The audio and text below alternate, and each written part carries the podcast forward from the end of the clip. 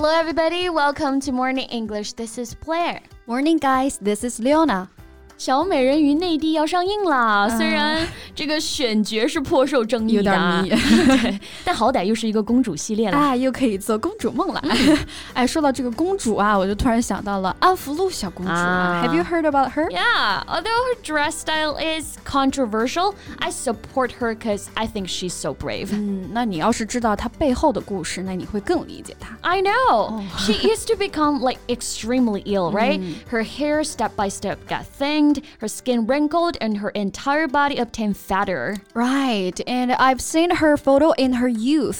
She was so pretty. 对，但是啊，有些网友真的很不礼貌，嗯、会拿她的外貌、穿着甚至性别去抨击她。But she's still very nice. 自从她走红网络之后啊，很多人都会去专门的拍她，但是她真的很好，还会去提醒大家要注意安全。Yeah, so that's what we should pay attention to. Not only what she dressed on. 嗯，那但这当 当然也不是第一次有人因为穿了什么衣服而引起关注了啊！我就想到了之前热依扎啊，在机场的时候，因为穿了一个低胸的吊带，也是被骂上了热搜。So how about that we talk about the freedom of dress and those controversial dress styles? Okay, I love to. 那我们说的穿衣自由 （freedom of dress）。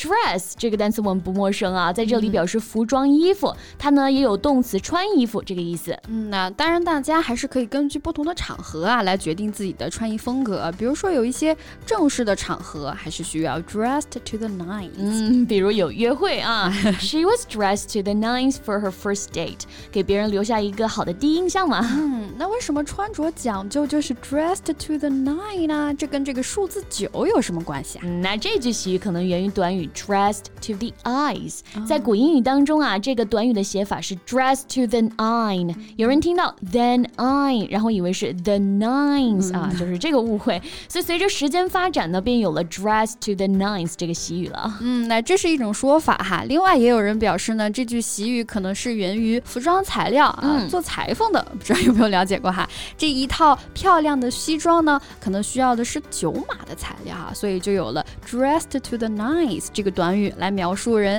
穿着讲究啊，打扮的很好看这个意思。嗯、所以男生们啊也是可以 be dressed to the nines。没错。For example, he went out dressed to the nines。嗯，那穿着打扮还有另外的一个表达，听起来可能有点血腥哈、uh huh.，dressed to kill，有这个穿着性感呀，穿着花枝招展，或者是穿着显眼的意思。有没有想到一个性感的女杀手的形象？的确啊，过去的这些专业罪犯可能得穿的光鲜亮丽一些来遮盖他们做。well, now we can be dressed to kill at some important events as well as you can. Yes, and you don't need to do anything others may be attracted. 但再光鲜亮丽的女明星，日常生活当中也不会每天穿着晚礼服逛街了。right, no doubts. They always dress down and try to look plain and frumpy. So dress down means to wear informal clothes. Dress down，哎，就表示我们说的穿着朴素，穿着很随意这个意思。嗯，那有人约会的时候呢，喜欢 打扮的漂漂亮亮的啊。像我一个朋友，她相亲的时候、mm hmm.，she always tried to dress down on her first date with a man。这是对相亲对象的考验。厌吗？算是。不过啊，不论什么穿衣风格呢，都不会改变一个人的内在。嗯，没错啊，各种穿衣风格都比较多了哈。像这个安福路小公主，她的服装风格其实就是已经比较流行和普遍的了，Lolita。Yeah, but even this name is still controversial right now. It comes from the novel Lolita. Right. So she's only a 12-year-old girl. So Lolita basically refers a young girl who has a very sexual appearance or behaves in a very sexual way，所以包括这本小说本身啊，其实到现在也是颇有争议的。对，一树梨花压海棠啊。嗯、那 Lolita 传入到了日本之后呢，日本人就将 Lolita 作为可爱少女的一个代名词，以一种可爱的宫廷娃娃的方式来装扮自己，这就是东方型的 Lolita 风格了。Right, and in the past more than three decades. The Lolita fashion style has shown a universe and deep influence in designing，尤其是在东亚地区哈，这个 Lolita 这种风格的影响还是比较大的。对，尤其还分好几种不同风格的 Lolita 啊、嗯、，like sweet Lolita、classical Lolita and gothic Lolita，甜美系的、古典风的，还甚至有哥特风的啊，这了解了才是吧。And so they can be both sweet and with a strong personality，任何人其实都不应该被仅仅一种风 风格所限制。对，所以现在呢，我们也越来越流行这种中性风了。人们不愿意就被固有的一个性别的刻板印象而禁锢住。Girls can wear trousers with short hair, and boys can also be in pink. I'm really into neutral style. Neutral 本意就是中立的、中性的，不带有任何感情色彩的哈，所以可以用来表明自己的立场。Yeah. 比如这个中立国啊，瑞士啊，Switzerland was neutral during the war。对，那男同 学们啊，如果像遇到一些婆媳大战啊，也是要保持好自己的位置。If there's an argument between your wife and your mother, it's important that you remain neutral. 嗯，没错。但是这个穿的中性，可能会有人说你不男不女啊。像有些女生啊，愿意展现出自己的好身材，又会被说穿着暴露。Girls with their cute camisole could be criticized for being scantily clad. It's not a shame to show ourselves. Right.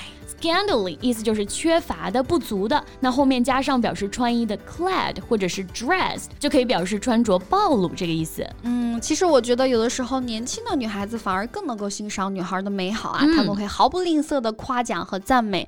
比如说在路上的时候啊，就会听到有的女生说，See that girl over there? She's gorgeous. 啊，但是这个时候可能同行的人就会说，Are you stupid? Look how scantily clad she is. Well, people do have the freedom to like or dislike others' dress style, but stop slut shaming on those girls. Exactly, slut shame 啊，英文当中呢，这其实也是现代社会发展出来的一个新词哈，slut、 就是荡妇的意思，shame 有名词羞愧、羞耻，或者动词使感到羞愧的这个意思。对，slut shaming is a form of bullying, and you have the right to fight against it. 越来越多的女生呢，是面对无理由的荡妇羞辱会奋起反击啊，也需要去反击了。 So it reminds me a girl who was slut shamed by her schoolmate has been praised for her response to the slur. 那就像之前一段时间啊，有一个大学的女生，她被自己的高中同学恶意 P 图、造黄谣，但她真的很勇敢啊，顺藤摸瓜，收集证据，把这个犯罪嫌疑人给揪出来了。This is just so disgusting.